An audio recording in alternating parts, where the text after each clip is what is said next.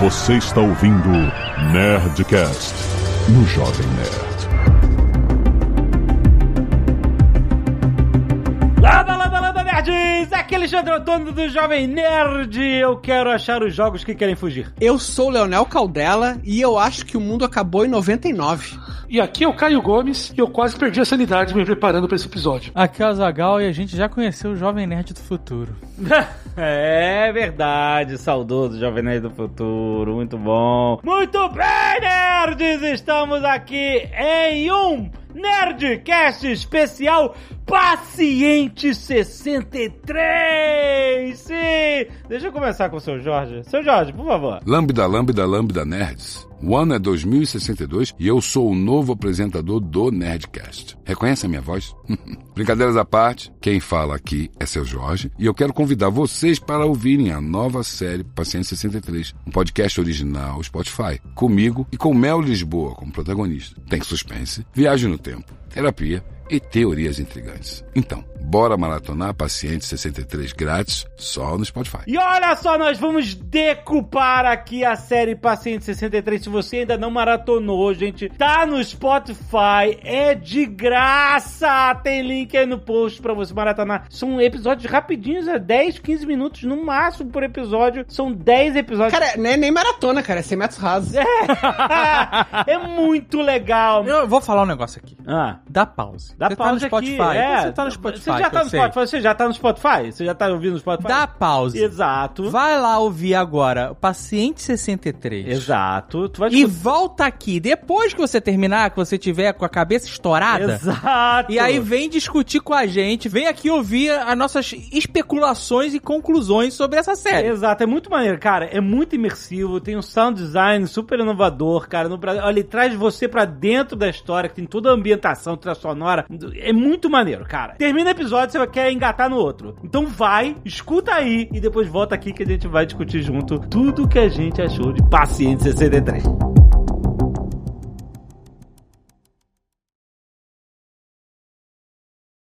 Gente, é sério, dá pausa aí. É, cara. Vai lá. Vai lá ouvir e depois você volta aqui, beleza?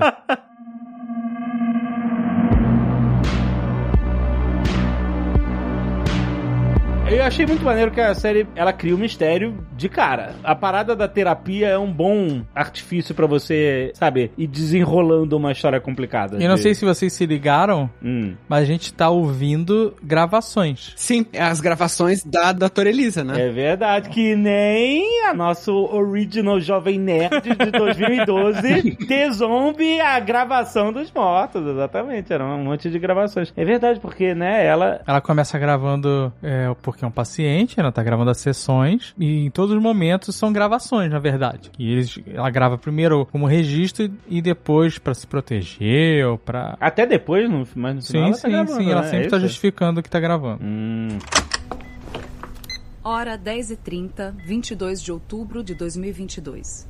Primeira sessão, paciente 63 para registro.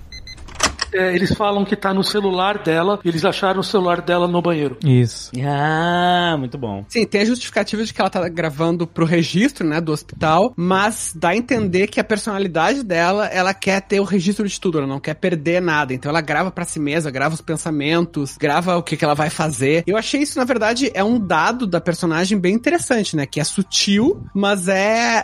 tá lá, tá lá sempre, que tu vê que é uma personagem que tem que ter esse controle, né, cara. A gente tá falando da doutora Elisa, que é Mel Lisboa. Parabéns pra voz dela, né? Porque que voz. Muito boa voz mesmo. Pô, super natural, muito maneiro. E ela se mostra intrigada, assim, o grau de ceticismo. Por quê? Pega um paciente, eu achei muito maneiro. Pega um paciente dizendo que, ó, eu sou um viajante do tempo. Ah, tá bom, ok, né? Vamos lá, eu quero entender por que você acha que é um viajante do tempo. Eu achei bem escrita essa parte, sabe? Eu quero dizer uma parada aqui muito importante logo no começo. Ah, Eu sei que o Jovem Cético e o Caio Gomes vão falar que que é. não é verdade. Mas a portuguesa Tem essa história. Já encontrou um viajante no tempo, cara, e é, me lembrou quando eu comecei a ouvir o Paciente 63, eu lembrei na hora dessa história É da muito- portuguesa que tem que ser recontada aqui, que foi ela saindo do Nerd Office um dia, lá de Curitiba, indo pra casa, e um cara meio sujo, assim, com aspecto de morador de rua, chegou pra ela e falou: Que dia é hoje? Que dia é hoje? E ela, "Ah, sei lá, dia tal. Ela. E o cara pergunta: De que ano? E ela disse o ano. E ele começou a chorar desesperadamente e saiu correndo. Caraca, maluco, é assustador. Então, esse cara foi pro ano errado. Ele foi pro ano errado, brother. você imagina que transtorno você viajar no tempo pro ano errado? Porque é isso. Isso aí deve ter acontecido, eu acho que era, sei lá, 2014, 2015. 2013, é, por aí. Um É. cara caiu no Brasil bem antes de tudo começar a dar errado. Ele sabia! Ele sabia, cara, é verdade. Ele sabia que ia tudo pro brejo, maluco. Olha Ele sabia só. que ia vir crise atrás de crise, que ia ter eleições complicadíssimas. Ou então ele tá querendo ir pra 2018. Aí ele, puta, muito cedo, tem que esperar quatro anos essa merda. Daí mandaram o cara errado pra resolver depois. É isso? É assim, porque nós todos somos viajantes do tempo. Ah, Um, começou. um dia de cada vez. Nossa, cara, que jovem coach, né, cara? Cara, Viajante do tempo é o cara que se desloca da linha temporal. Não, mas você sabe a parada que me deixou, que abriu a minha mente de nerd de uma forma inacreditável. Tipo assim, uau, como isso é foda, que me deixou arrepiado. Tá me deixando arrepiado até agora de lembrar. No De Volta ao Futuro 3, quando o Dr. Brown volta pro Velho Oeste Uhum. e ele esconde o DeLorean numa caverna pro Marty pegar. Sim, Em sim. 1955, Uhum. quando eles abrem a caverna e aí você vê o DeLorean, ele tá, né, com todo com uma capa, né, Aham. e tal. E aí a música faz um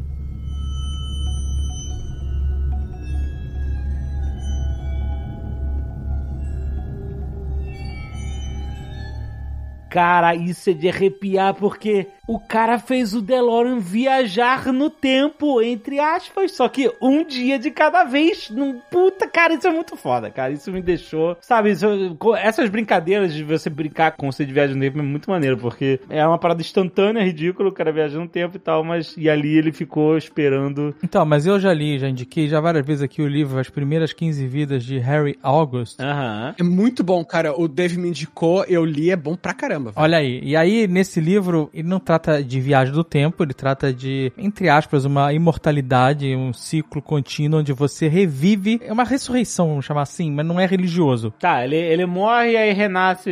Exato, Sabendo ele- tudo que rolou. Ele revive a própria vida dele, né? Então, se ele, digamos assim, ele nasceu e dele morre com, vai, 80 anos. Quando ele morre, ele renasce no mesmo lugar, a mesma família, as mesmas condições, mesmo tudo. Ah, ele volta no tempo. É, lá por exemplo, ele nasceu em 1960 Aham. Aí viveu... e ele era uma criança de uma família de costureiros, sei lá. Uhum. Esse cara vai viver a vida dele, o ciclo de vida dele, normal. Quando ele morrer, ele vai renascer de novo Em em 1960. 1960 na Ah. família de costureiros. Nada muda. Só que aí ele já sabe Só que que rolou. quando ele atinge uma idade, ele passa a ter ciência De que ele já viveu. Ó, olha aí, maneiro. Sim, daí ele, ele adquire todas as memórias. E aí o que acontece? Você tem um grupo de pessoas que vive um ciclo de vida de, sei lá, vamos chutar 100 anos, sabe? Uhum. Que nascem, crescem, vivem a vida adulta e morrem, né? Então, e eles nem sempre morrem da mesma maneira, porque você, se você escolher viver outra vida, você, você não precisa seguir os seus passos anteriores, né? Só que isso acontece não só em pessoas que nascem em 1960, por exemplo. É tipo o dia da marmota, só que é a vida da marmota. É a vida da marmota, você muda a sua vida, não é diferente, porque você muda, você Ah, pode fazer coisas muda. completamente diferentes. É, mas ele fazia no dia da O cara com 6 anos de idade saía de casa, ia embora, ou vivia de outra Caraca. maneira, Aham. qual que seja. Tem um, um grupo dessas pessoas que eles resgatam os que na- renascem e ainda são muito jovens, né? Então, assim, por exemplo, sempre que o Harry August, que é o personagem principal, nasce, sei lá, quando ele tem 5 ou 6 anos, ele foge pra uma estação de trem e alguém pega ele. A mesma pessoa pega ele pra ah, ele não ter que viver, sei lá, os primeiros 18 anos na casa da família sem ter autonomia. Caraca. Eles se comunicam através do tempo Exata, por isso que eu trouxe essa história aqui. Isso é muito bom, cara. Existem pessoas que estão nessa condição de renascer em vários séculos diferentes. Exatamente, cara. Ah, outras pessoas também. então, século XVIII, século XIX, século XX, século XXI, século XXII, por aí vai. Aham. E elas dão um jeito de se comunicar. Nó, legal. Isso é muito bom, cara. Porque assim, imagina que, digamos assim, o nome dessas pessoas que eles se dão é Ouroborans. Eu não sei como é que ficou em português, Ouroborianos. Ouroboros, né? Então, digamos assim, tu é um Ouroboro do Egito Antigo, cara, dois mil antes de Cristo, sei lá. Tu vai deixar uma tabuleta de pedra ah, num lugar X, sabe? E todas as tuas vidas tu vai fazer a mesma coisa. Tipo, ah, quando chegar no dia tal, eu vou fazer essa tabuleta de pedra e vou deixar ali guardada. Quando, sei lá, tu for velho e tu conhecer um Ouroboran que é criança, tu vai dizer assim, olha, tem informação boa pra ti nessa tabuleta de pedra. E assim vai até os dias atuais. Olha, The Secret. Pensa assim, que nos dias atuais, tu pode passar essa informação pro passado e pro futuro. Então, digamos, se eu ainda não sei isso, a pessoa que tá na minha frente vai assim, não, eu já vivi isso aí na minha vida, então eu vou te dizer o que acontece. Eu vou te dizer qual é a informação. Porque assim, pra eles contarem pra alguém do passado um acontecimento que tá acontecendo agora, vamos supor, tá acontecendo agora, eu preciso contar pra alguém no passado. Hum. Eu conto esse acontecimento pra uma pessoa idosa, um oroboro idoso. Uhum. Essa pessoa vai morrer e vai voltar no tempo, vai renascer. Ah, e ele vai ter a memória. E aí ela vai renascer. Quando ela renasce e aos seis anos, a idade que acho que era seis anos, ela recupera as memórias, Ela vai ter. Ela a conta pro outro idoso. E aí ele vai levando a esse cara pra morre trás. e volta. Caraca, É mano. gênio. Maneiro. Porque o que é perene é a memória, não são as coisas, né? Não é a vida, é a, é a memória. É quase um Christopher Nolan aí. E Oroboro, pra quem não sabe, é aquele símbolo que é uma cobra mordendo um- o próprio rabo, em forma de círculo. de forma de. É, que tem na capa do História Sem Fim também, que tem uma parada de tempo. É, mas não é infinito, é o círculo. Isso, o círculo, é, mas o círculo Isso, que esse tem, é o né? Oroboro. Isso, muito bom. Esse livro é excelente também. É muito bom, cara.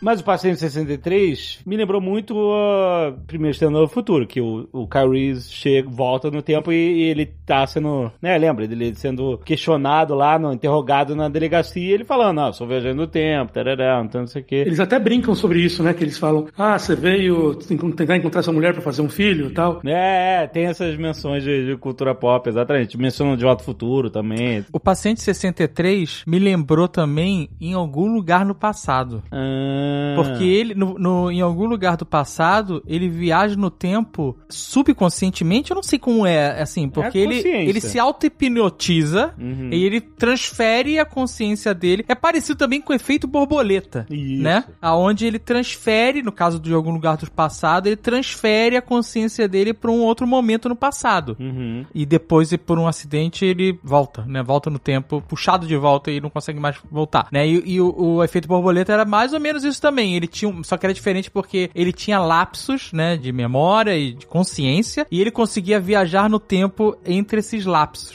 É, Né? ele preenchia os lapsos, né? E aí, no, no Paciente 63, ele não explica totalmente como é a viagem no tempo dele. Mas ele diz que os sonhos possibilitam a viagem no tempo, né? Ele diz que os sonhos são um marcador de que tu teria as capacidades pra viajar. Isso. É, mas ele vi- teoricamente viajou de corpo físico, né? Sim, através de ondas gravitacionais e lasers.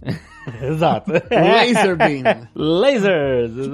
Eu achei legal essa construção, porque primeiro ele tá falando com a psiquiatra, né? E beleza, contando aquela história e tal. Aí você vê, ah, não, ele tá contando pra gente essa história, né? Tipo, ela é a orelha, fazendo um monte de perguntas, obviamente, pra um cara que a considera, né, que sofre de algum pensamento ilusório, etc., de que ele é um viajante do tempo e ela quer, ente- quer entender o cara. Até aí parece um encontro aleatório de um viajante do tempo com Uma uma pessoa nas ruas de Curitiba. Mas aí eu ficava pensando, ah, por que que ele tá afim de contar? Tipo assim, se ele tem uma missão, por que que ele tá afim de contar isso tudo pra ela? E aí logo depois, né, ele revela que ela faz parte de todo o plano. E é maneiro, porque tem informação que ela não tem, né? Olha, né, eu tenho que né, achar essa mulher e, e, e, na verdade é você que vai fazer isso por mim. Aí eu, puta, e eu acho legal que eles vão, os cliffhangers, né, que são episódios super pequenininhos, né? E cada final de episódio tem um cliffhanger que, pô, pô, peraí, peraí, não posso parar agora, tem que ver o próximo. eu achei muito bem feito isso, né? E aí, tipo, eles vão, sabe, é aquele negócio de, o Leonel que é escritor, deve entender melhor isso, é que essa parada de você ir, né, desdobrando, como se tivesse um papel super dobrado, e esse papel tem todas as informações que você quer. Aí você só vê um pedacinho do papel. Aí você vai desdobra um pedacinho, aí você vê aquele pedacinho e mais outro. Aí você vai desdobrando, né? Uma forma de você ir dando, né, informação para as pessoas, para elas irem compondo um cenário maior, né? Que o personagem tem, mas a gente não tem quando começa. Eu achei muito boa a estrutura dele, bem isso que tu falou. Ah, inclusive os títulos, eles dão exatamente, né? Os títulos de cada episódio, eles dão exatamente o que vai ser. Goku morre. Pode crer, né? não, não é assim, não é tanto spoiler assim. viu? É, Mas, tipo assim, se tu for ver, eu vou falar em termos super gerais, óbvio que não é só isso, né? Mas os primeiros ep- dois episódios e os dois últimos, eles são realmente narrativos. E os outros, eles são, digamos assim, temáticos, né? Os roteiristas, eles aproveitam a história pra expor uma parte do mundo em cada episódio. É. Então, se tem, o nome do episódio é Efeito Garnier Malé. É, essencialmente, o personagem, né, o Pedro Reuter, ele explica o efeito Garnier Malé e como isso se aplica a ele, né, a história dele. E isso é um dado sobre o universo, né, sobre esse universo ficcional. E um dos episódios mais legais pra mim, é o que ele tá no polígrafo, né? O det- detector de mentiras. Que eles fazem ele contar várias coisas do futuro, né? Que é o passado dele. E tu vai entendendo e tu vai montando o quebra-cabeça daquele futuro. É verdade, é super bem bolado isso. Puta, exatamente.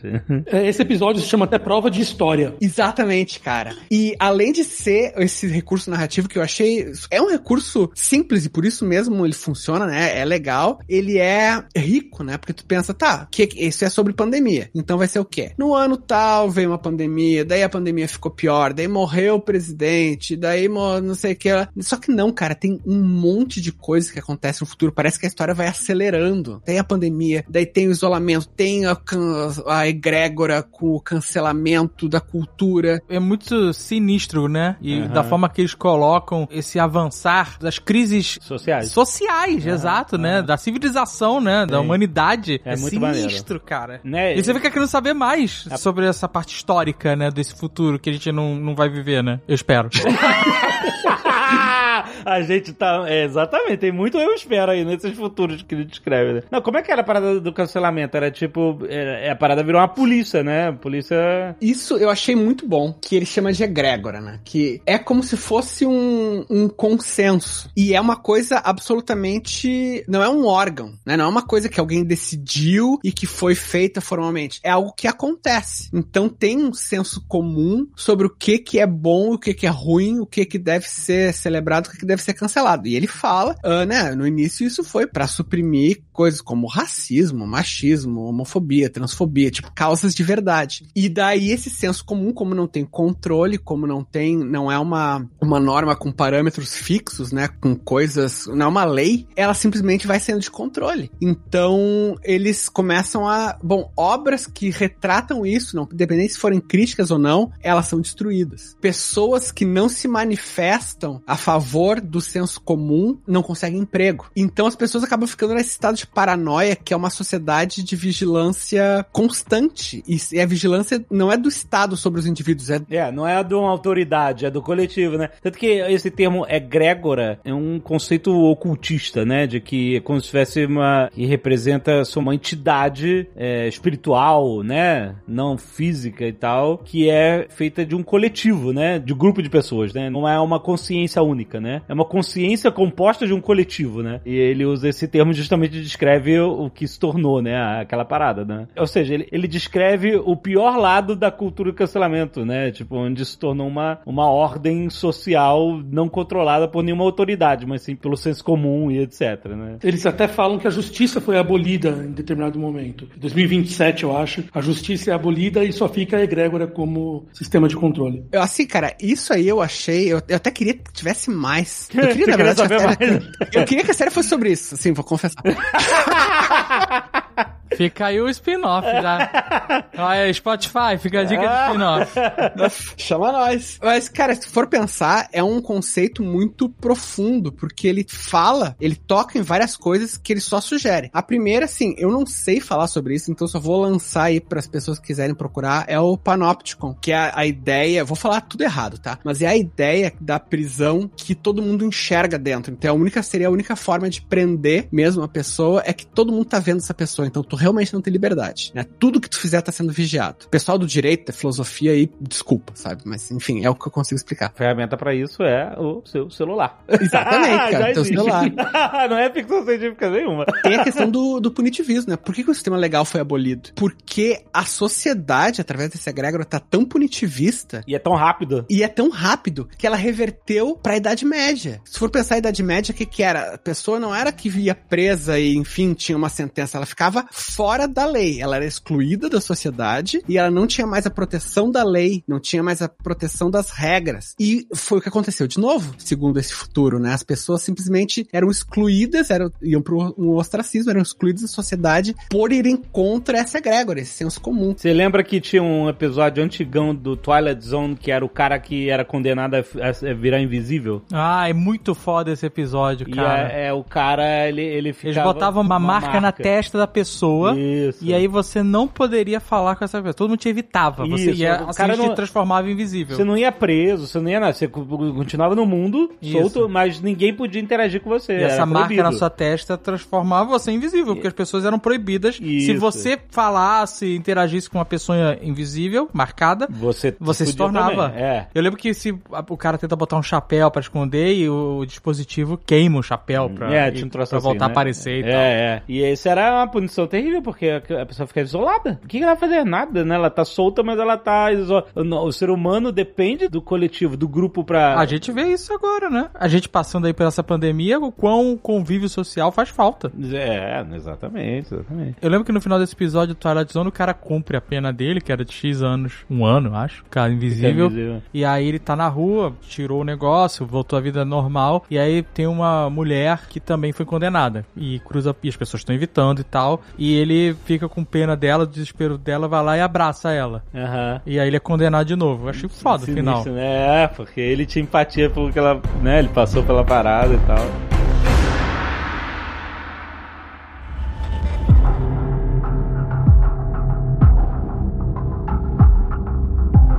Que mais que ele conta do futuro? De... Tem muita coisa que ele conta do futuro. Realmente tem. Essa é a parte que eu achei. Até acontece uma, uma certa salada aí de. Ele fala dessa questão, depois ele fala do jogo. Pode crer, tem o jogo, velho. Tem o esquecido. jogo que as pessoas acabam, tipo, vivendo um Second Life, que a gente já teve, mas dá a entender que é muito mais realista e as pessoas começam a trocar viver no mundo real pra viver no mundo do jogo. Então é meio que um jogador número um, assim. Aham. E daí as pessoas, é o que eles falam lá, que as pessoas, o mundo tava tão bosta que as pessoas começaram a trocar a chance de viver no mundo real pra viverem nesse mundo perfeito do jogo, onde era tudo bonito, onde eles encontravam as pessoas e tudo. E é uma leitura, assim, tudo isso que ele tá fazendo é uma leitura bem atual de coisas que acontecem, de, né? Obviamente ele leva para um extremo pra colocar, no, né? Imaginar o, o que seria o futuro e tal, mas nada disso é infundado, é uma loucura completa. A gente consegue enxergar isso na nossa sociedade, né? O que eu achei legal nessa série é que esse ambiente do jogo termina com a destruição dos sistemas digitais, né? Que eles falam lá que um vírus chinês, uma IA chinesa, conseguiu destruir toda a internet e tudo. Então as pessoas foram meio que retiradas à força do jogo e jogadas no mundo real bosta de novo à força. Ele fala que muitos não aguentaram esse retorno ao mundo real. Porra, a verdade, teve esse expurgo digital, cara. Isso eu achei maneiro também. Isso eu achei bem maneiro também, também bem realista, né? Tipo, cara, é, é esse mundo que a gente fica tão dependente do digital, tão dependente de tudo, tudo, tudo, e com tudo conectado,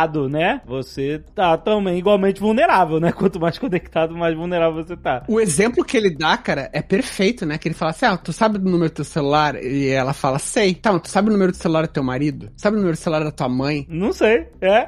Eu, eu não sei, cara. Eu tava na rua, assim, ouvindo, e daí eu pensei, não, óbvio que eu sei o número do celular da minha esposa. Daí eu parei, puta, cara, eu não sei. É, exatamente, né? E aí ele mostra o quanto a gente ficou dependente, né? E o quanto esse expurgo digital foi devastador pra sociedade como um todo. O legal é que a gente pode até falar disso depois, é que teve expurgo ou não teve expurgo? Porque ele fala, ah, teve isso aí, mas depois ele fala, ah, eu pesquisei o passado tal. sobre as contradições que tem ele com ele próprio. Isso eu acho muito legal. Tem várias contradições, porque Ah, ele é? primeiro, primeiro ele disse que não, não tinha nada, que eles não sabem nada, porque se perdeu tudo. Ah, ela confronta as E- contradições. e, depois ele fala que pesquisou e que não sei o que lá, ele se contradiz nesse sentido. Sim. né? Ele fala que viu filme velho, essas coisas. Ele Não, e só não, e que ele se preparou, e que ele pesquisou, ele sabia tudo dela e essas coisas. Não, mas dela ele sabia porque os pais contaram, né? Não, mas os pais dele não saberiam o negócio, sei lá, do da irmã, do gorro, de Roma. Ele justifica, quando ele tem um episódio, né, que ele finge que ele é um cara do presente, que é um escritor de ficção científica do presente, que participa daquele projeto SCP. É. E ele diz, não, tudo que eu sei de ti eu descobri nas tuas redes sociais. Tu publicou, a gente não se lembra do que a gente publica nas redes sociais. Os teus parentes publicaram e eu fui lendo e eu fui montando e descobri. É, mas aí não pode ter expurgo digital, né? Exato. A não ser que ele tenha voltado no tempo antes, pesquisado sobre ela Ah, e depois tirado a roupa e pagado de doido. É possível, a possibilidade. É isso aí mesmo. Cara, tem uma contradição que eu não sei se é, é, é para ser uma pulga atrás da orelha mesmo, ou se é uma, uma pequena falha do roteiro, que é, ele fala que os pais dele, a mãe dele tá no quarto ano de medicina, e o pai dele tá tentando ter uma banda de rock aqui no Bonfim, perto da minha casa, tem uma oficina de bicicletas. Ou seja, eles são jovens adultos. E quando a doutora Elisa vai entrar em contato com os pais dele, ela fala assim, então, eu conversei com os dois adolescentes pra botar eles em contato. Então, assim, ou foi realmente um, pequeno erro de roteiro, ou mudou, ou ele tem uma lembrança que não vale mais nessa linha de tempo, que os pais deles se conheceram adolescentes e não já no, sei lá, no quarto ano de medicina. Ah, mas a adolescência vai até os 30 anos, né, Leonardo? então, mas lembra, esse presente onde ele tá falando com a doutora Elisa já é o multiverso, maluco. Isso é a parte interessante dessa história porque ele não só viaja no tempo, ele viaja em timelines. Isso. A realidade que a gente está ouvindo dele, que ele está, do áudio, não é a realidade do futuro que ele veio. Sim. Entendeu? É, é outra. E, e- e o que ele mudar. Esse negócio de viagem do tempo é muito louco. Porque assim, no final da não- história, não a viagem do tempo nunca dele. salva nada. Na, na- o final da história, se você parar pra pensar, só quem viaja no tempo se dá bem. Porque aí ele muda a timeline pra ele. Porque- Exato. E, É. e assim, ele cria uma nova timeline que pode ser próspera, vamos supor. Mas as pessoas que estavam na timeline miserável continuam sendo pessoas miseráveis. Elas não vão resetar Não, não vão. e, e reviver uma vida positiva. Não, você vai criar um multiverso, uma outra linha, É. onde essas pessoas vão viver uma vida próspera, vamos dizer assim. O seu conforto, o conforto que você gera pra você é, ah, eu sei que essas pessoas tiveram uma versão miserável, mas aqui tem uma versão legal em que eu estou acompanhando agora e então menos pior, sabe? É, é meio que aquele conceito lá do robô do Invincible que vai transferir a consciência pra um clone. Ah, exato. E o, e o Mushibinha lá, ele não vai transferir a coisa, ele vai copiar e ele vai morrer. Então, mas pra é- ele não muda nada, ele vai morrer e morrer. Então, mas é diferente. Porque assim, se o viajante do tempo viajasse no tempo e ele se sacrificasse pra mudar, um mudar futuro pra e aquelas mundo. pessoas vivessem uma outra vida porque a mudança afetou a linha do tempo delas, Uhum. seria parecido com o Invincible, com o Mushibinha. Porque ele teria se sacrificado pra ela viver melhor, e pra, entendeu? Que é isso que ele faz. Você tá querendo dizer que ele que se dá bem e o resto da galera. Exato, e quando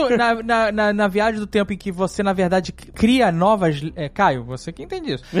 Você cria novas linhas, na verdade, qualquer viagem no tempo que quer impedir uma merda, não impede. É só a insatisfação do ser humano em ver o seu final bosta. Então o ser humano fica tentando criar linhas novas pra tentar criar futuros melhores. As pessoas da linha original, a linha bosta, elas vão ter só a satisfação de saber que elas ajudaram a criar uma linha boa, mas elas nunca vão ver essa linha, elas nunca vão ter acesso. Só o viajante do tempo que vai ter acesso a ela. E nem a nova linha vai trazer nenhuma memória ou consciência daquela outra linha pra saber, nossa, puxa, a, a Nossa, ainda gente se a gente- fudeu ali, mas a gente tá bem aqui. É. Não tem isso, sabe? Isso é sinistro. É, se você então. parar pra pensar. Porque a gente pode chegar a uma conclusão aqui que não faz diferença viajar no tempo, no final das contas. É, depende de qual é o tipo de viagem. E esse tipo de viagem do tempo dessa série é aquela que cria múltiplas realidades, é isso? Aqui eu defendo.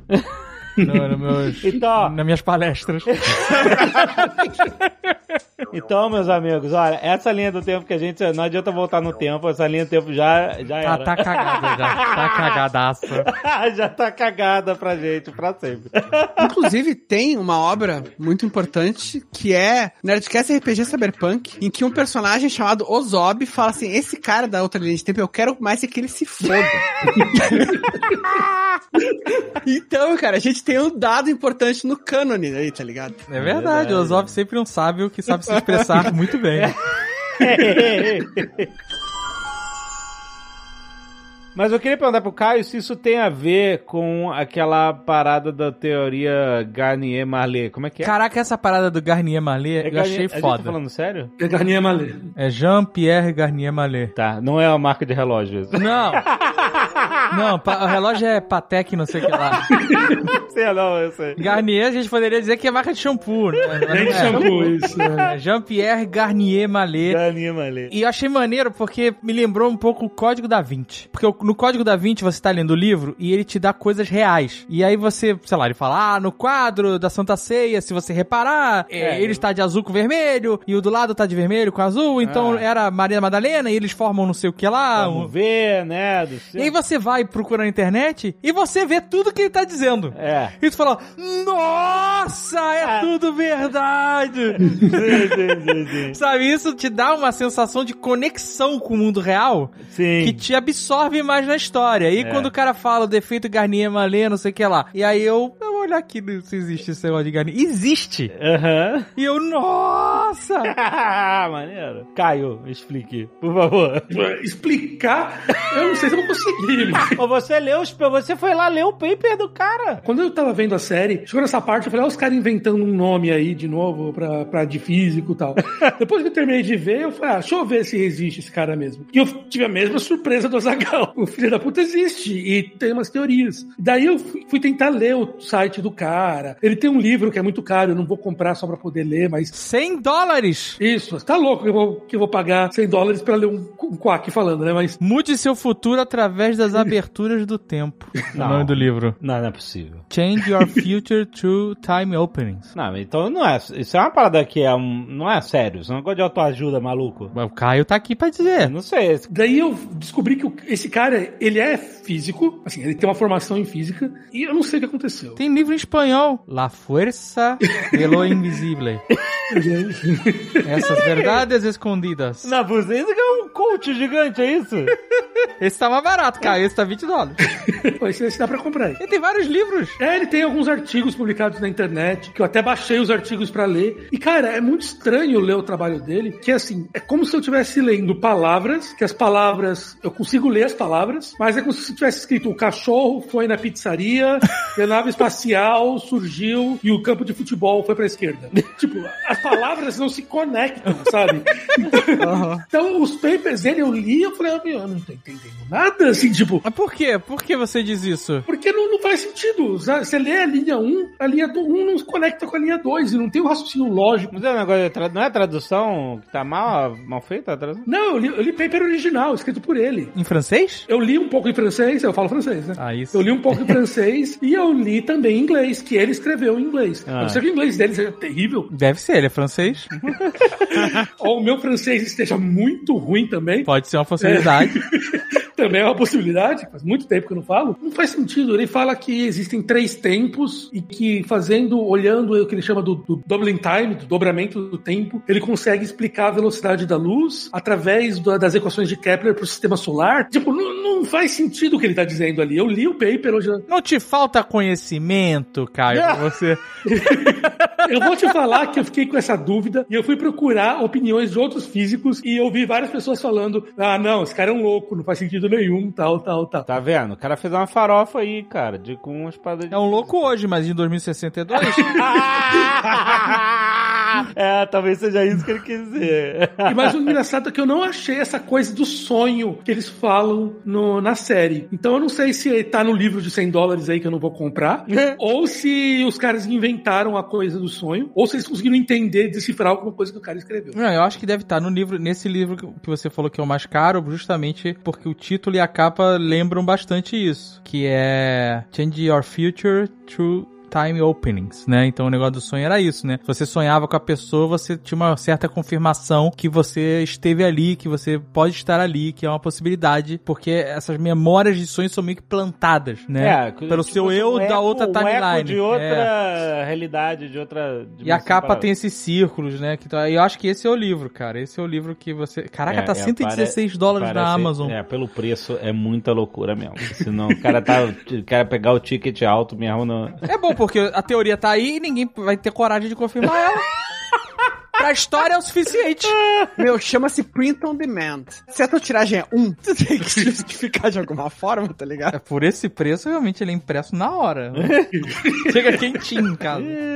Eu, eu entendo. Ele, ele quer, olha, vou avançar no tempo e eu vou explicar. Eu acho maneiro isso na série. Caralho, que... não, peraí, desculpa, gente, eu tenho que interromper vocês O que, aqui. que é? Os livros desse cara, que custam cento e poucos dólares, Hum. 160, 170, são todos usados. É um investimento essa porra. Não tá entendendo? Ah, então é tudo de sebo, é isso? É uma tiragem que já aconteceu em 2011 e não tem mais, eu acho, não se imprime mais. E é tudo usado. Pode ser livro que vem da dimensão paralela, onde isso tudo faz sentido.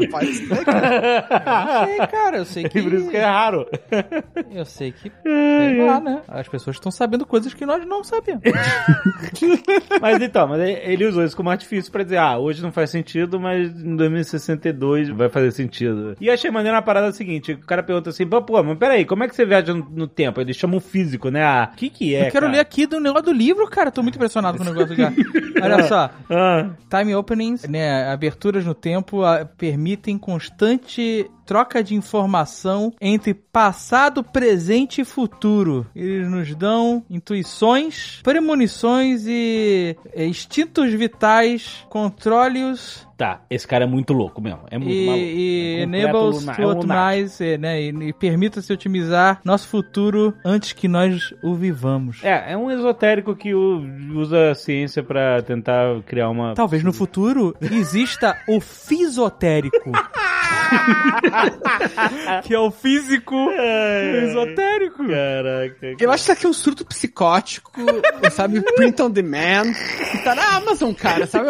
É a oportunidade de, de ter acesso ao surto psicótico de uma pessoa. Quantos livros seus você já vendeu por 160 dólares, Leonel? É, cara, realmente, eu não fiz isso ainda. E, ó, e todos eles, e o livro aí, esse aqui tem 228 páginas, um fininho comparado com os seus livros, Leandro. Sim, cara. Porra, eu, eu preciso aprender mais com esse cara. Esse cara tá vivo? Tá vivo, pelo menos não, não, não tem nenhuma nota de obituário sobre ele na internet. Olha só, olha aqui, cara, olha que legal. Eu gostaria de comunicar pra vocês minha surpresa de descobrir que o grego é a língua do conhecimento universal, sendo sem dúvida muito mais velha que as outras. Em efeito, a dobra do movimento obriga as partículas a se separarem em ramos. Há 27 partículas principais, cada uma forma uma letra do alfabeto grego. Olha que coincidência, cara. Durante a minha infância, estudando com os jesuítas, nós nos concentramos nas humanidades. O ensino de línguas mortas era importante, blá, blá, blá. O, o alfabeto grego continha 24 letras, começando com alfa e terminando com ômega. Imagine minha surpresa com a descoberta de três letras esquecidas. Nossa! Parece o código da Bíblia, cara.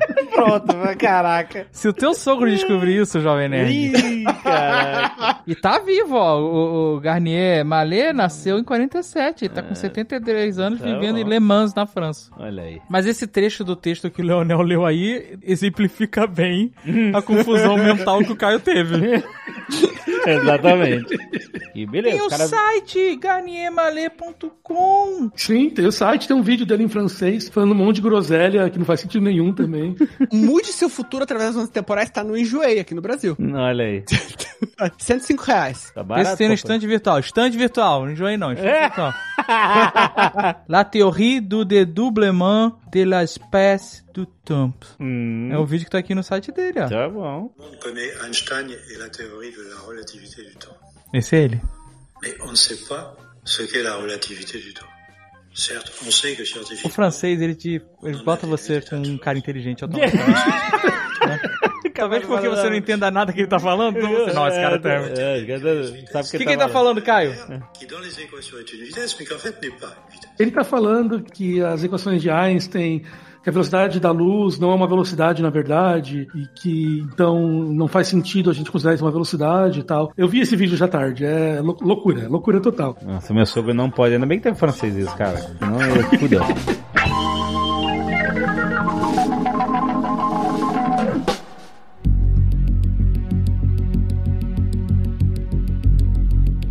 Uma parada que a gente não falou ainda, a gente tá falando aqui da viagem no tempo, do Garnier Malé e etc e tudo, mas a gente não falou da trama principal. Beleza, o cara viajou no tempo, tá sendo interrogado pela psiquiatra e tá dizendo que ela te- faz parte dessa trama, mas qual é a trama? E aí que toca na realidade mais ainda pra gente, que é, ele fala, ele vive em um mundo devastado por pandemias. Caraca, que porra estranha. O quê? No Wikipedia diz que ele nasceu. Em que ano que eu tinha falado? 47, eu acho. E no site dele diz que ele nasceu em 40. Já vê que são realidades diferentes aí. Cara, assim, tá parecendo um ARG isso, não é? A gente tá descobrindo, a gente descobriu na hora, tá ligado? É PHD em física e fluidos mecânicos. Essa é a parte que me estranhou no Garnier Malé. Ele fez um doutorado em física e depois pirou. é, exato. Talvez por ter feito um doutorado em física, né?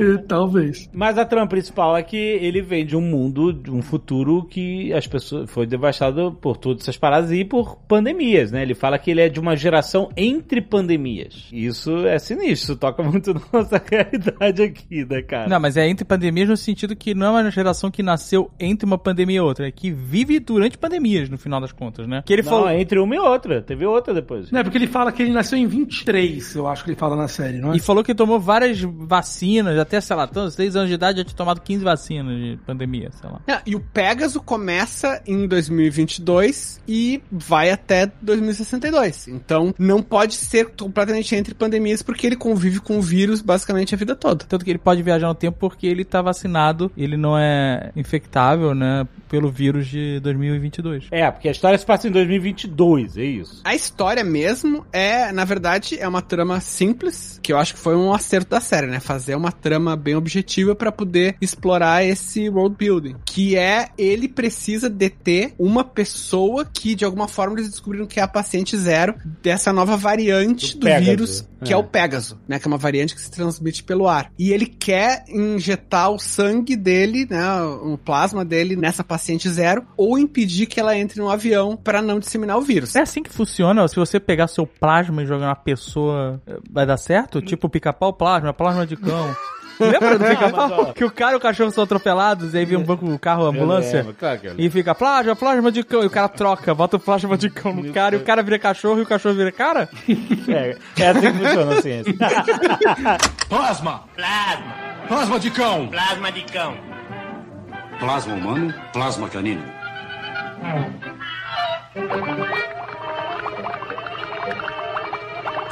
Não, mas o plasma do sangue. Mas eles fizeram isso com o coronavírus. Teve gente que foi injetada com plasma de gente que. Mas não teve... tem nenhum tratamento, não passa num negócio pra girar rápido, aquele negócio de laboratório? Ah, eu não sei. Assim, pegou o sangue, esquentou pra separar o plasma, é Eu isso? não sei. Não, É tipo receita? Tem Pegue o sangue, ferva até 130 graus, onde o plasma se separa É, do... é, algum- é, certo, tem algum processo, tem algum processo, com certeza, mas, mas ali, né, tipo, ali existe... Tipo, deixa o seu sangue na geladeira até o plasma decantar e tira com a colher. Não é assim.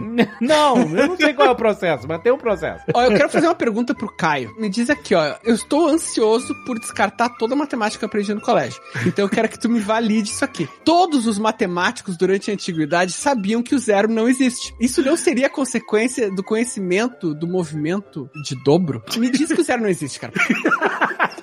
Minha conta bancária dis- discorda disso, bicho. Não, o zero é um conceito abstrato, tanto que ele passa a existir na matemática depois de muito O tempo. que o Leonel tá dizendo é que o cara, a, a mulher, no caso, deveria ser paciente 1. Ah, Não, não, não. O que eu tô dizendo é que eu tô lendo do site do garniermalé.com. É garnier-malê.com pra quem tiver interessado. Só Esse site nunca vai ter, ter tanta visita igual ele teve agora. Pico de acesso de Garnier. Mas Mandem um o- alô do Jovem Nerd aí. Pô, cara, ia ser foda se ele falasse lambda, lambda, lambda. Falem que o arroba Jovem Nerd é fã dele. Não, não fala.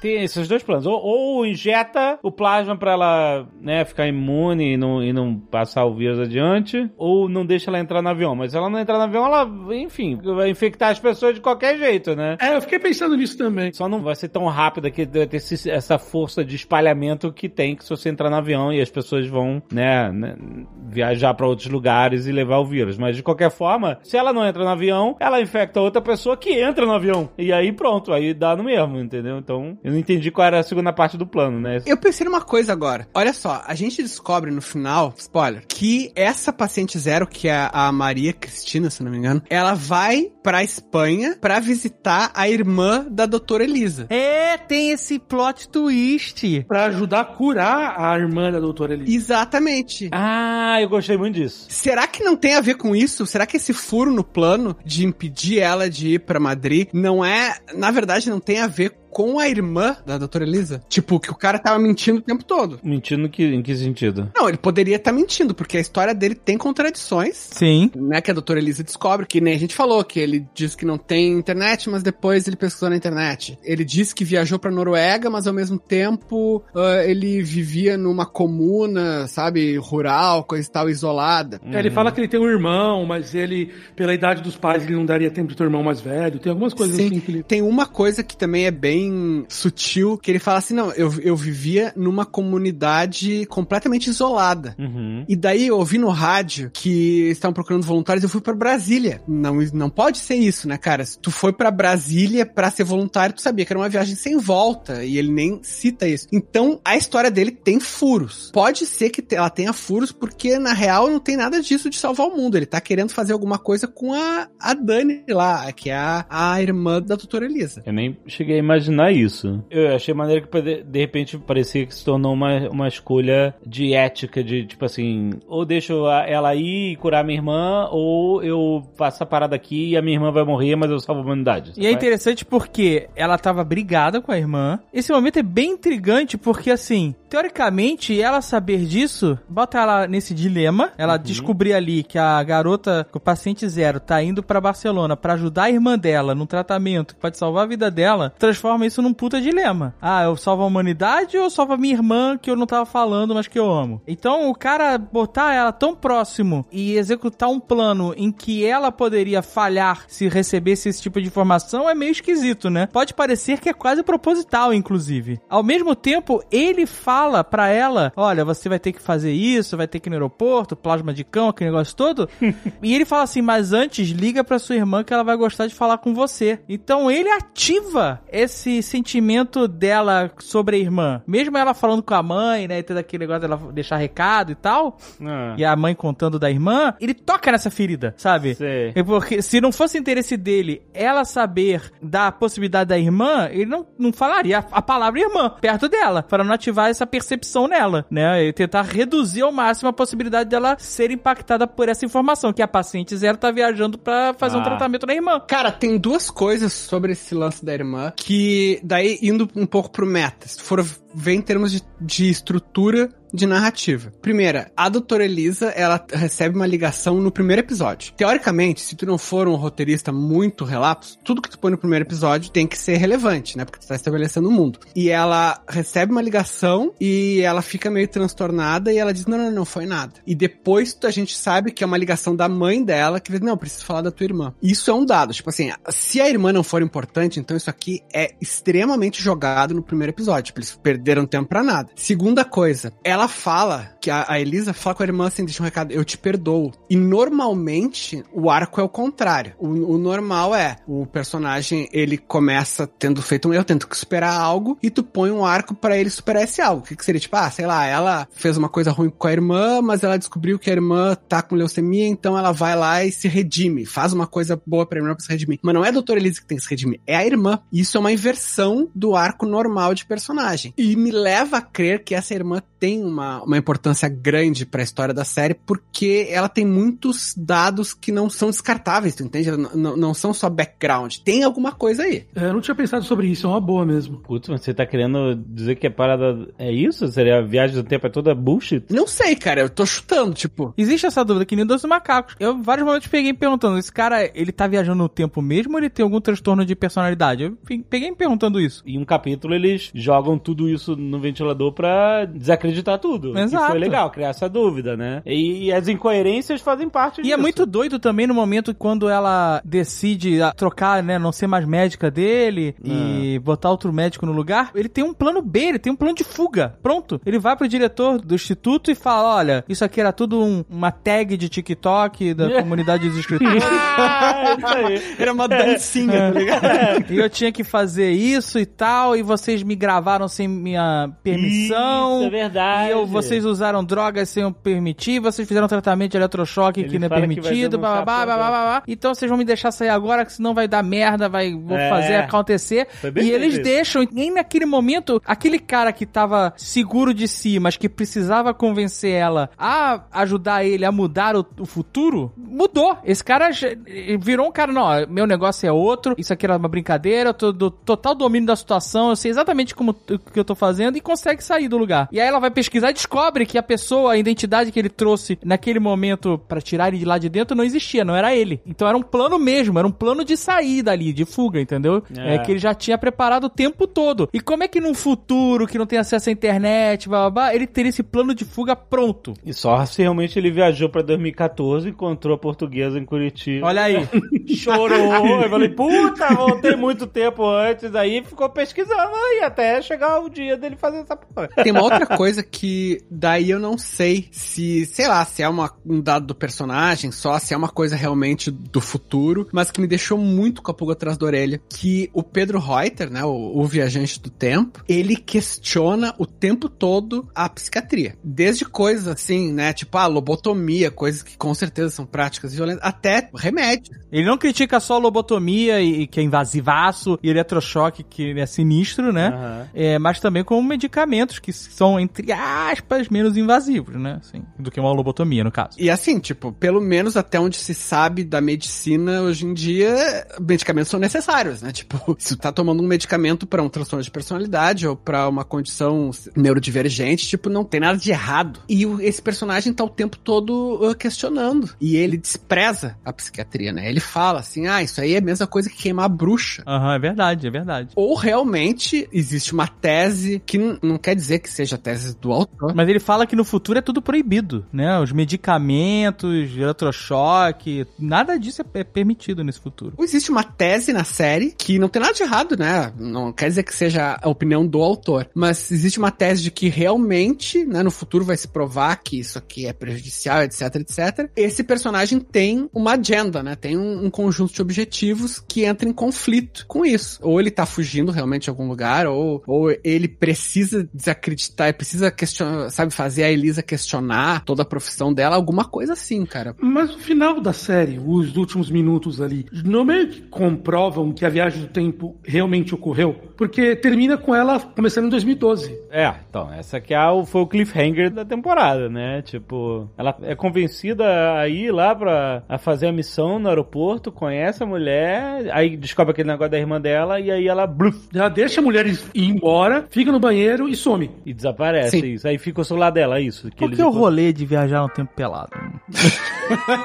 Queria realmente entender, de verdade. Porque se você viaja. Só matéria orgânica viaja no tempo, é isso? A ideia veio do Exterminador do Futuro, né? É furado no Exterminador do Futuro, mas, enfim, porque o, né, o... No 12 Macacos, o, o Bruce Willis vi- viaja pelado? Eu acho que sim. É pra você chegar já com um nível de dificuldade a mais logo no começo, né? você tá desorientadaço, É, né? Eu acho que assim, pra mim, se eu viajasse no tempo, você imagina você numa situação viajando no tempo. Se a gente vai numa montanha russa, já é uma bosta, ainda mais idoso, hum, é todo zoado, todo esquisito. Imagina viagem no tempo. Pra mim, a viagem no tempo é, você não precisava nem negócio de chegar pelado e tal. Mas você chegaria todo cagado, vomitado e mijado pra mim. Sabe qual é? É. Não consigo conceber alguém mudar de timeline, É. a não ser que seja que nem o Christopher Reeve, que é deitadinho, lembrando do passado. É. Você viajar e mudar de espaço-tempo e, sei lá, e linha temporal e seu corpo não dá uma emergência total. Se tu toma 10 doses de cachaça, o corpo já tá fudeu. Imagina se a sua realidade inteira é modificada, é? A não ser que a viagem no tempo seja de fato subconsciente e você só mude a sua consciência de lugar, como era no efeito borboleta. Um corpo, pro outro corpo. Quanto um leap era assim. Isso. Aí você tira a roupa, é um reflexo da viagem no tempo. É. Você se despe, você, a sua pele deve pegar fogo quando sua consciência troca de, de lugar. Às vezes o, o praia de nudismo é só um bando de gente que tá viajando no tempo. Encontro dos viajantes do tempo, né? Encontro, é verdade. É. Cara, teve uma parada desse futuro aí que a gente não, não mencionou, aquele Vai do Futuro, que, enfim, é essa salada de mil informações de futuro, que é a parada da, da civilização marciana, maluco. Lembra? É verdade. É a parada de Marte, de, Que- das colônias que- marcianas aí. Que eram os dos astronautas. É, pois é, pois é. Ele, ele trouxe isso pra essa série também. Putz.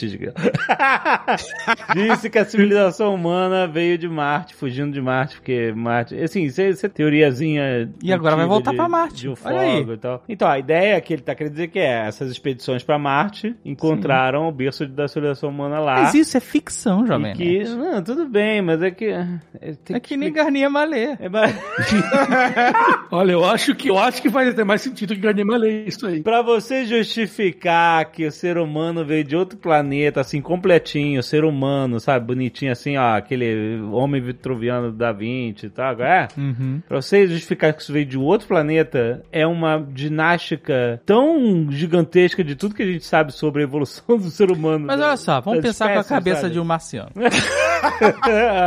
Você tá em Marte, É. na boa, assim, e a sua civilização tá colapsando, certo? E você destruiu seu planeta, transformou ele num deserto Certo. vermelho e acabou. E aí você, de repente, falou: ih, tem a Terra ali, gente. E a gente esqueceu. É, vamos pra lá. Que legal que esse é um planeta que tem muito mais condição de ter vida que o nosso Talvez- e não tem nenhuma vida e a gente é que vai levar Talvez isso pra lá. os marcianos, talvez os marcianos, talvez Marte fosse igual à Terra, ou até melhor. E os marcianos zoaram, porque a Terra já foi melhor do que é Ah, hoje. é. Hoje a Terra é um, um planeta maravilhoso, mas tá cheio de plástico. né? Tem plástico pra caralho, estão queimando tudo que tá queimando. Você, o planeta tá pegando fogo. Tá, tá zoado, aham. Então, é um planeta que tá degradado. Isso. Talvez Marte tenha sido um planeta exuberante. É, essa que foi a ideia E dele. que hoje tá ideia- degradado, entendeu? dele E aí é os caras estavam preocupados em, sei lá, desmatar, passar boiada, essas porra. E não estavam aí pra viagem espacial. E aí os caras falaram assim, gente, a gente tem que sair daqui. Essa boiada, agora que isso aqui. Eu falei, gente, a gente tem que sair daqui, que aqui já era. É. E deu ruim. A ideia dele foi essa. Deu ruim, inclusive, uma palavra marciana. que deu ruim. que significa nós fudemos o nosso habitat. Aham, sei. E aí eles começaram a construir uma, uma nave espacial Isso. pra sair de lá. Certo. E eles deixaram a tecnologia de viagem no tempo lá. Em Talvez vez de eles não viajar no tenham- tempo e consertar a porra do planeta. Não, eles não. Por que, que eles viajaram no tempo? Eles não viajaram no tempo, mas eles falam que eles descobriram a tecnologia de viagem no tempo com essa vi- viagem a Marte. A estrutura foi o que deu a base pra viagem no tempo. Porque os martianos. Eu não gosto de chamar de marciano, eu acho errado. Os martianos usaram a máquina para Eles não vieram de foguete pra Terra. Ah, Eles vieram de alguma espécie de transporte ah. que jogou eles aqui. Certo. Só que as pessoas que entravam nessa máquina que mexia com gravidade laser Ah. pegavam o ser humano martiano e jogavam ele girino na Terra. Girino. Isso! E aí, os martianos evoluíram pra Ah, se eles tornar. semearam a Terra d- desde o Isso. primeiro organismo unicelular. Isso, a parada meio Prometeus, assim. Parabéns. Entendeu? É, eu achei isso farofa porque no final você viu só pra justificar que em alguns anos descobriram a viagem no tempo e tipo, pô, cara, é muito mais fácil você dizer que inventaram lá no CERN e, e, sabe, e pronto. Ah, os caras inventaram lá no, no acelerador de partículas a viagem no tempo e eu tô aqui. Do que tipo, caraca, não, vou pra Marte, descobrir um berço da civilização humana lá. Tipo assim, caraca, pra que que você colocou isso? Aí eu fingi que isso não existiu. Isso não me incomodou, que a série verdade. toda é tão interessante, o futuro que ele vai descrevendo, é muito interessante, e isso eu achei uma farofa. Isso não me incomodou. O que na verdade me gerou estranheza Hum. foi ela perguntar assim: mas o futuro é só miséria, só desgraça? Ele, não, tem coisas ótimas. Aí começa a descrever que a sociedade, as pessoas estão se tratando muito melhor, que não existe mais desigualdade, nem violência. Tem pouquíssima gente que nesses círculos sanitários lá que eles vivem, nesses Uhum. quase biomas assim, que não tem contaminação, não tem vírus, não tem nada, que tá tudo ótimo e que no final as pessoas estão vivendo melhor, apesar de ter tido uns, um extermínio em massa da população. E eu não consigo aceitar que exista qualquer coisa boa num futuro pós-apocalíptico. Não existe. Não tem. A cultura pop me treinou de um jeito.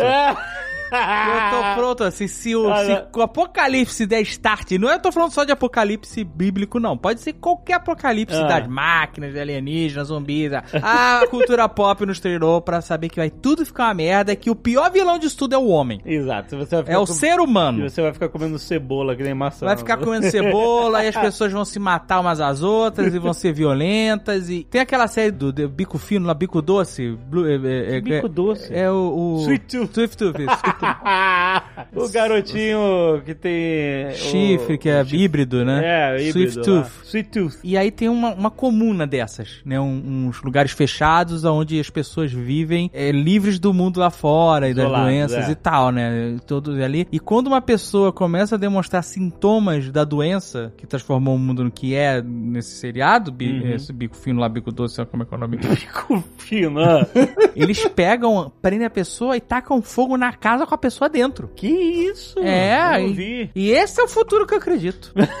o futuro Não, ele apocalíptico é ele- isso aí, ele amigo. diz que isso rolava na igreja. Mas eu não acho que assim, ah, vai ter. A, a gente vai ter um momento que a gente vai ficar tão. A barbárie vai ser tamanha Aham. que depois melhora. Sabe qual é? Eu não, eu não acho. Eu Aham, acho que. aham. Por isso talvez esse cara seja um mentiroso. Sabe qual é? Esse É, viajante no é, tempo. tem essa Porque pra mim é barbárie, barbárie, barbárie.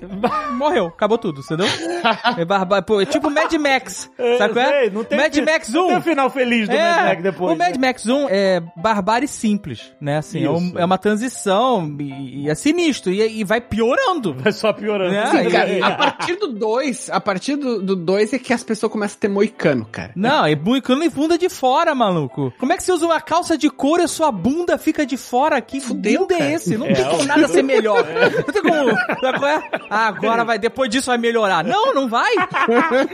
Daqui é ladeira abaixo. Exato, porra. Mas então, cara, eu acho que tem duas possibilidades. Ou a série realmente vai pra um caminho bem fantástico, tipo Marvel, que é aquele negócio, ah, mas a viagem no tempo, não sei o que, ah, não importa. É o Tesseract, olha o Thanos e, e foda, tá ligado? Tipo, não tem muita preocupação científica. É, Mas aí o seu Jorge é preso pela TVA, então.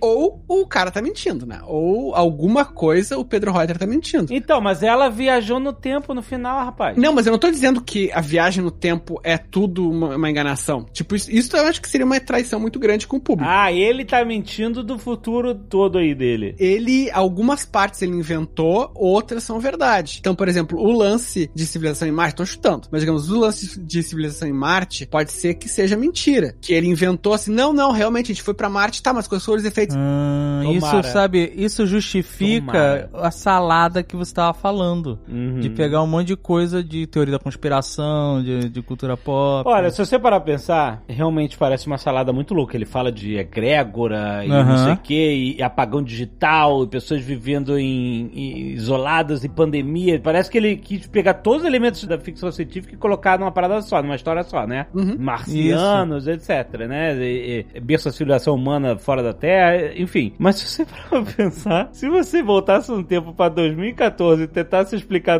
2021, o cara nem fudendo é essa salada toda que você tá me explicando. Então acho que tem dois caminhos. Uma que é, ele não é viajante do tempo, não existe viagem no tempo, não existe esse futuro, e ele está fazendo algum experimento com ela. Caraca, então esse é, é a maior expressão daquela piadinha de tiozão do Viajando no Tempo, cala a boca e me beija. Eu sou Viajando no Tempo.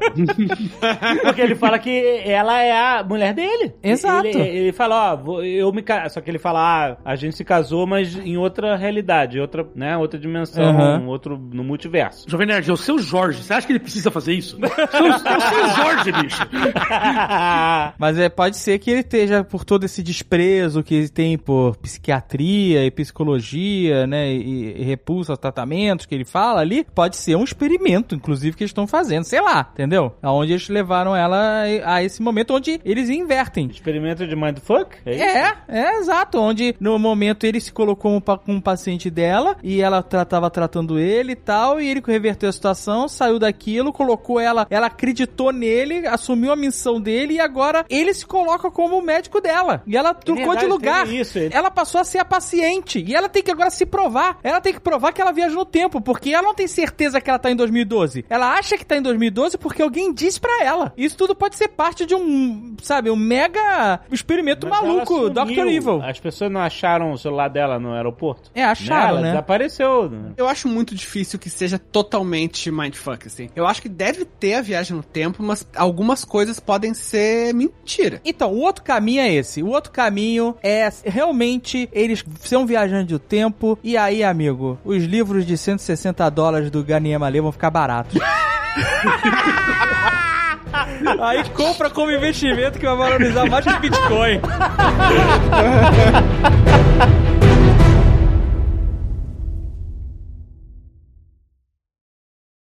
Este Nerdcast foi editado por Radiofobia, podcast e multimídia.